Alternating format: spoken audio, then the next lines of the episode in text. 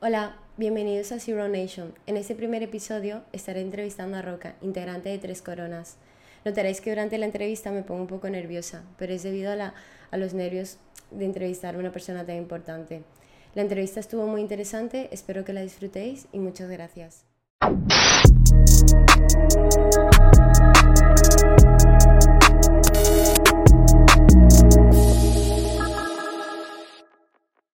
Bueno, eh, coméntanos, ¿has estado de gira? ¿Has estado, empezado en, en, Sego, en Segovia? En, Sí. en, eh, en eh, Ginebra. sí. Ayer estuviste en Madrid y hoy estás en Valencia. Más o menos coméntanos de qué va a ir el show y que cómo ha estado, cómo ha estado acogiendo el público eh, el show que, que has estado presentando y todo. Ok, ok. Bueno, yo estoy lanzando aquí, eh, no sé si es mi octavo álbum de solista, como Roca. Sí, Lo lancé, prim- el álbum se llama Cimarrón, sí, salió el, salió en abril, ahora. Eh, No, el 17 de marzo, salió el 17 de marzo y en, en su versión en francés. exacto. Entonces, este disco tuve el primer concierto de abertura, que fue en París, el 6 de abril, nos fue muy bien. Y de ahí pues nos fuimos a Bordeaux, hicimos una ciudad, otras ciudades de Francia, y este fin de semana estamos en Ginebra. Pero ya los conciertos que estamos haciendo aquí en España no son conciertos, son como yo digo, son showcase, no es conciertos, son showcase, o sea, estamos en, en un aspecto más de discoteca. Sí, Y es más como para dar un... informal, No, sí, aquí no estoy haciendo el concierto de Cimarrón. claro. Aquí lo que estoy haciendo es la latinanza que está acá. llama- un poco, ¿no? La la- yo, yo venía aquí con tres coronas hace 20 años Sí, y aquí dejamos una huella importante en, en- en- en- Europa y en España con los fundamentos del hip hop en español latino.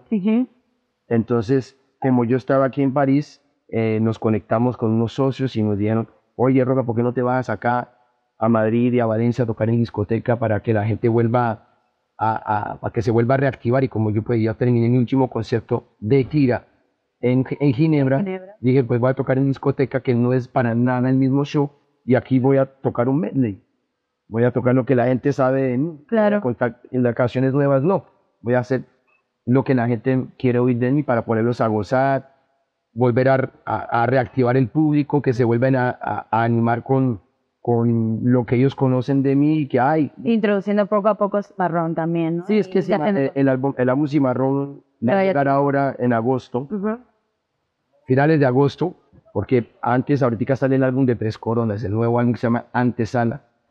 Acabamos de lanzar un tema hace un mes que se llama Estilo Libre, sale otro ahora que se llama Rap Sudaca y llegan otras canciones también muy buenas. Estamos muy activos, como se dice. Y, y más o menos, eh, ¿cuándo piensas que podrás lanzar el nuevo álbum en versión español? En Cimarrón? español, Cimarrón, estoy pensando, va, va- va a salir con una, una distribuidora mexicana. Ujú. Entonces yo pienso que lo voy a, no lo voy a hacer como en francés, porque, porque en francés yo, yo lo estaba ya anunciando desde el año pasado. Sí, Este yo voy a lanzar pieza por pieza, por pieza, por pieza, hasta que coja una buena... ser una- contundente. una- y ahí lo pueda lanzar, porque hoy día en la era digital estamos en un, en un mercado de, de comida rápida. Sí, sí, sí. Y la música mía no es comida rápida. No, no, no. Entonces- Porque tiene mucho trabajo detrás. no es que tenga mucho trabajo detrás, es que eh, en la musicalidad, en mi música, no es para comida rápida. Es como si te vas a comer un... Tienes que degustarlo. eh, Exacto, no es una hamburguesa de McDonald's. Exacto. Entonces, la quiero introducir de una manera a inteligente. paulatinamente. Ajá, para que la gente también vaya cogiendo como el sabor Ujú. de lo que yo quiero eh, eh, A lo que eh, vas a presentar. Exacto, entonces estamos en eso. Entonces, no sé, yo estoy estimando finales de agosto, principios de septiembre, pero no sé. Todo depende de ustedes. Van a ser los eventos. ¿Qué me va a pasar? Todavía no sé. Pero se lanza este año. Este año, ¿no? Sí. Eh, pues es muy buena noticia para, para estos fans que, que se estamos escuchando. Y, y- Tengo mucho afán de lanzarlo en español porque es que el disco está en español de base. sí. ¿Lo entiendes? Y me gustaría saber, eh, ¿cómo definirías un cimarrón moderno? Ok, el cimarronaje es algo muy interesante. Actualmente, el cimarronaje, esto yo lo veo más así, ¿no? En la época colonial era el hombre esclavizado que retoma su libertad Sí, frente a, al imperialismo, ¿cierto? Entonces, es un acto de rebeldía también y es un acto de libertad humano completamente justificado al 100%. Y es lo que fue y es lo que es y lo que hace la identidad nuestra Claro. como seres humanos y como latinoamericanos. Es el cimarronaje. El cimarronaje moderno yo lo, lo, lo, lo he estudiado y lo, y, lo, y lo desarrollo en el disco como un acto también de rebeldía, Ujú. pero formateada a lo que está pasando en estos eventos. Actualmente. Sí, Actualmente en 2023 y para 2050 y tal, estamos en una era donde Sí, porque se vienen muchas libertades, cambios. Hay muchas libertades, pero todas esas libertades están controladas por todo. sí, Te dan en internet, pero, pero todo el mundo sabe Lo que quieres estás mirando, lo que sí. estás viendo, te van indicando que hay un algoritmo que te va significando y indicando qué es lo que tiene que ver, qué es lo que no tiene que ver. Todo tiene un, un carril. En este momento en la música hay que hacer este tipo de reggaetón, este tipo de rap, hay que vestirse así, hay que pensar así, hay que todo está muy encarrilado. Sí. Hay gente que se siente libre así. Para mí, el primer acto de, de cimarronaje moderno es cuando usted desvía la- el carril. Cuando- dice, no, no, no, no ¿verdad? quiero coger por allá. Exacto. ¿Pero por qué?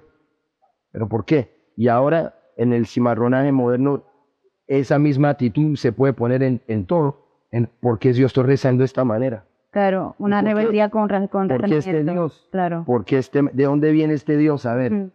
va, voy a mirar en los libros de historia y este man solamente tiene dos mil años.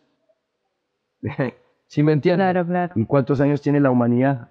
¿Y por qué esta iglesia? ¿Y por qué este razonamiento? ¿Y por qué esta man? O sea, el cimarronaje moderno para mí es todo acto de rebeldía con justificaciones. O sea, no es rebelde sin causa. Es como que un momento hay que abrir los ojos. Y yo pienso que cuando usted abre verdaderamente los ojos, estás entendiendo lo que estás viendo. O si no, estás solamente mirando. Pero es espectador. Pero, sí. Exacto, no estás observando y analizando. Yo creo que eh, el cimarronaje moderno es eso, es como, es como ya te zafas de, la, de las cadenas mentales, te zafas de los códigos de barra, de los QR, te bajas de los, de los, De los mandatos de- que están ajá, de los, de los prototipos que están diseñados para este tipo de pensamientos de época y te ves como, como analizando otros caminos y te das cuenta que hay gente que escribió, que analizó, que, escri- que dice esto, que va, y te vas como forjando una, o- otro aspecto de lo que es la norma, entre comillas, actual de lo que es todo lo que es políticamente correcto.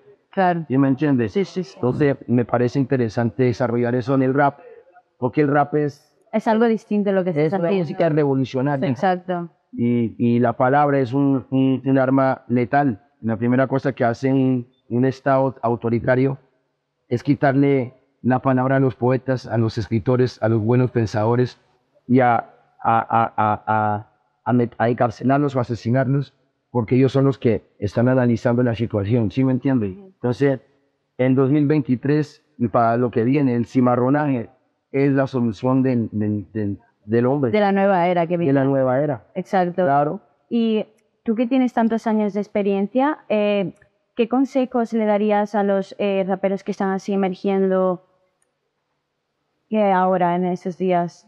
Bueno, uno es joven, uno tiene que empezar con algo. Entonces, Para que empiece- así crea como... empiece, empiece con algo. Ahora, el- consejo que yo les doy Sí, es que no escriben muchas tonterías, porque les va a pasar un problema muy rápido. Es que el poder destructor del tiempo es fatal para todo el mundo. Para la pirámide, a una piedra, a un ¿Y árbol a qué te refieres y para la eso? materia. Que cuando usted escribe algo, usted está haciendo una obra artística Sí, tiene que pensar en algo que sea completamente universal y atemporal. Exacto. Porque si usted está haciendo una obra musical, digamos, hablemos ya de música de rap, Sí, estás hablando, haciendo algo de rap de tendencia. La tendencia termina cuando la tendencia termina. sí. La tendencia es tendencia, no es universal, no es atemporal, es una tendencia. Entonces, a mí me encanta el drill, he hecho drill. A mí me encanta el trap, he hecho trap. Pero como no soy el inventor de ese género, yo no me voy a meter ahí. Lo hago para mostrar que lo sé hacer también y me gusta y lo hago porque es que es sabroso. Claro, Pero hay música que es atem no tiene límite. Eh, Tú puedes oír una canción de salsa de los años 70, la pone actualmente y está buenísima. sí. No, no, ¿me Y entiendes? es la referencia de muchos artistas, incluso. Es la referente, exacto. Y ellos, yo pienso que cuando lo hicieron, lo, lo hicieron de manera lo más sincero posible. Cuando tú eres sincero, te zafas de los carriles que te pone la sociedad o de las normas eh, eh, de los criterios comerciales que hay que mantener para poder tener una canción que entre comillas funcione en el mercado. ¿tú ¿Me Sí. entiendes? Entonces me parece que el consejo que yo le doy a los nuevos artistas que no piensen en las tendencias, papá. Sea usted la tendencia. Claro. Y a- aunque la gente no entienda eso, el que va a entender es el tiempo, porque el tiempo, todo el tiempo de Dios es perfecto. A veces uno puede estar a veces, eh, eh, ha sido el problema mío un poco, es siempre sido un poquito vanguardista. En España hace 20 años un grupo latino no existía. Claro. Nosotros veníamos aquí a- con tres coronas, Sí. donde no había internet, no había YouTube, no había esto. Y ahí teníais muchos hate. Es lo típico. Y llegábamos aquí y hacíamos 30 fechas al año Sí. hasta los españoles estaban aterrados, ¿sí me entiendes?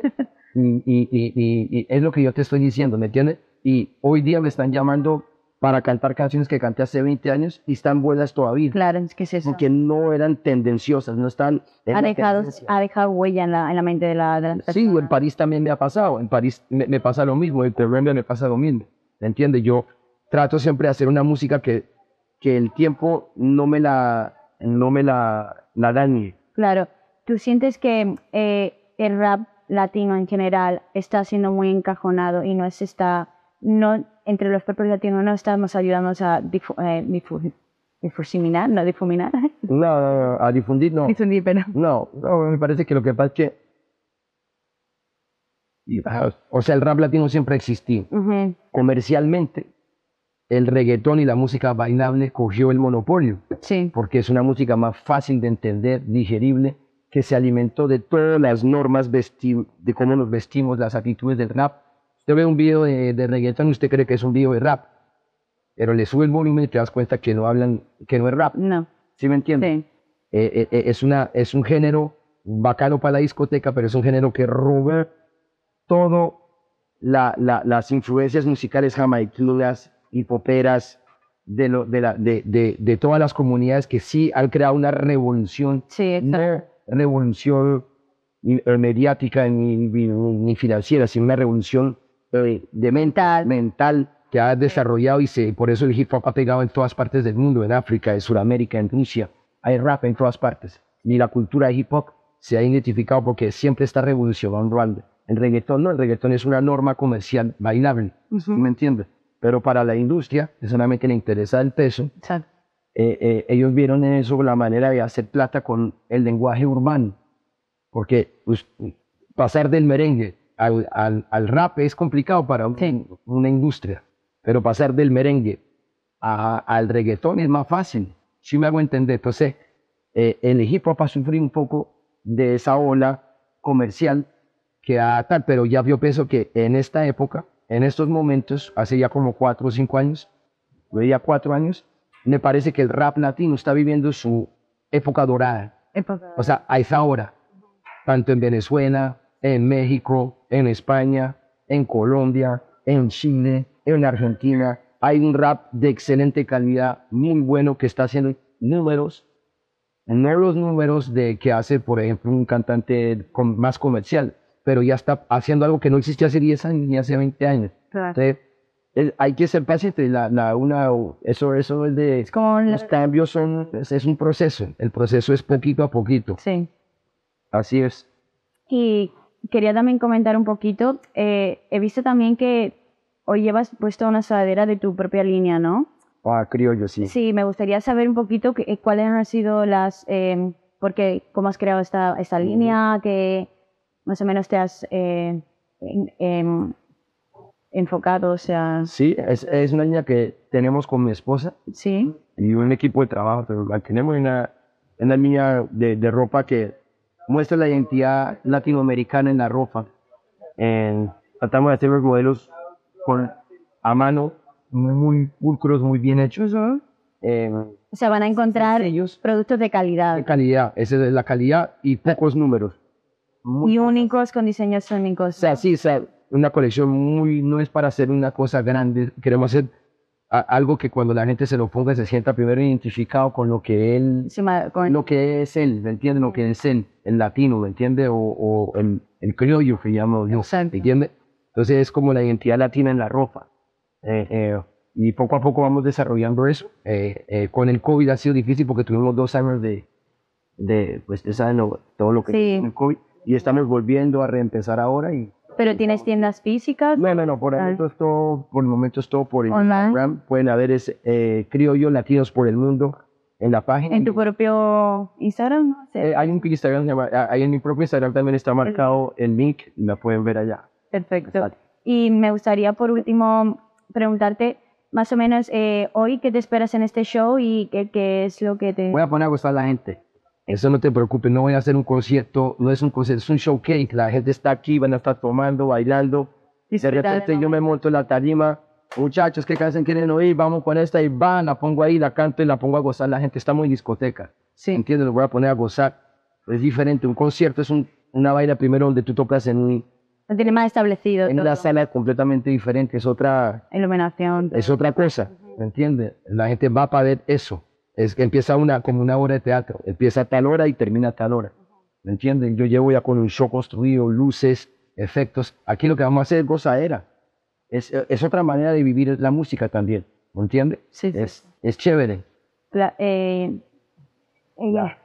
Sí, ¿Verdad? Eh, bueno, eh, con esto me gustaría decirte que esta- eh, ha sido un placer tener- tenerte con nosotros, inaugurar el primer podcast. Vale. Eh, la verdad que eres un artista que ha marcado muchas generaciones y bueno, ahora aquí en Valencia estás volviendo otra vez a, a inspirar a nuevas, nuevas Pues vamos a ver. vamos a ver. raperos, a Vamos a nuevos- ver, no sé, yo no sé. Hace mucho tiempo que yo no venía a España a tocar. ¿no? Hace mucho. Mucho tiempo, desde la época de Tres Coronas, creo yo. Entonces, para mí es un placer volver acá. Estoy volviendo a ver cómo, cómo es la vuelta, cómo es el maní, como decimos nosotros. Sí, Y, y a partir de ahí vamos a ver. Vamos a ver cómo, qué me funciona, este, qué luqueamos. Pero lo primero, lo primero, lo primero, la, la gente que, que me conoce acá, los vamos a poner a gozar esta noche. Claro. Valencia. Y bacano. pues muchas gracias, Roca. De nada.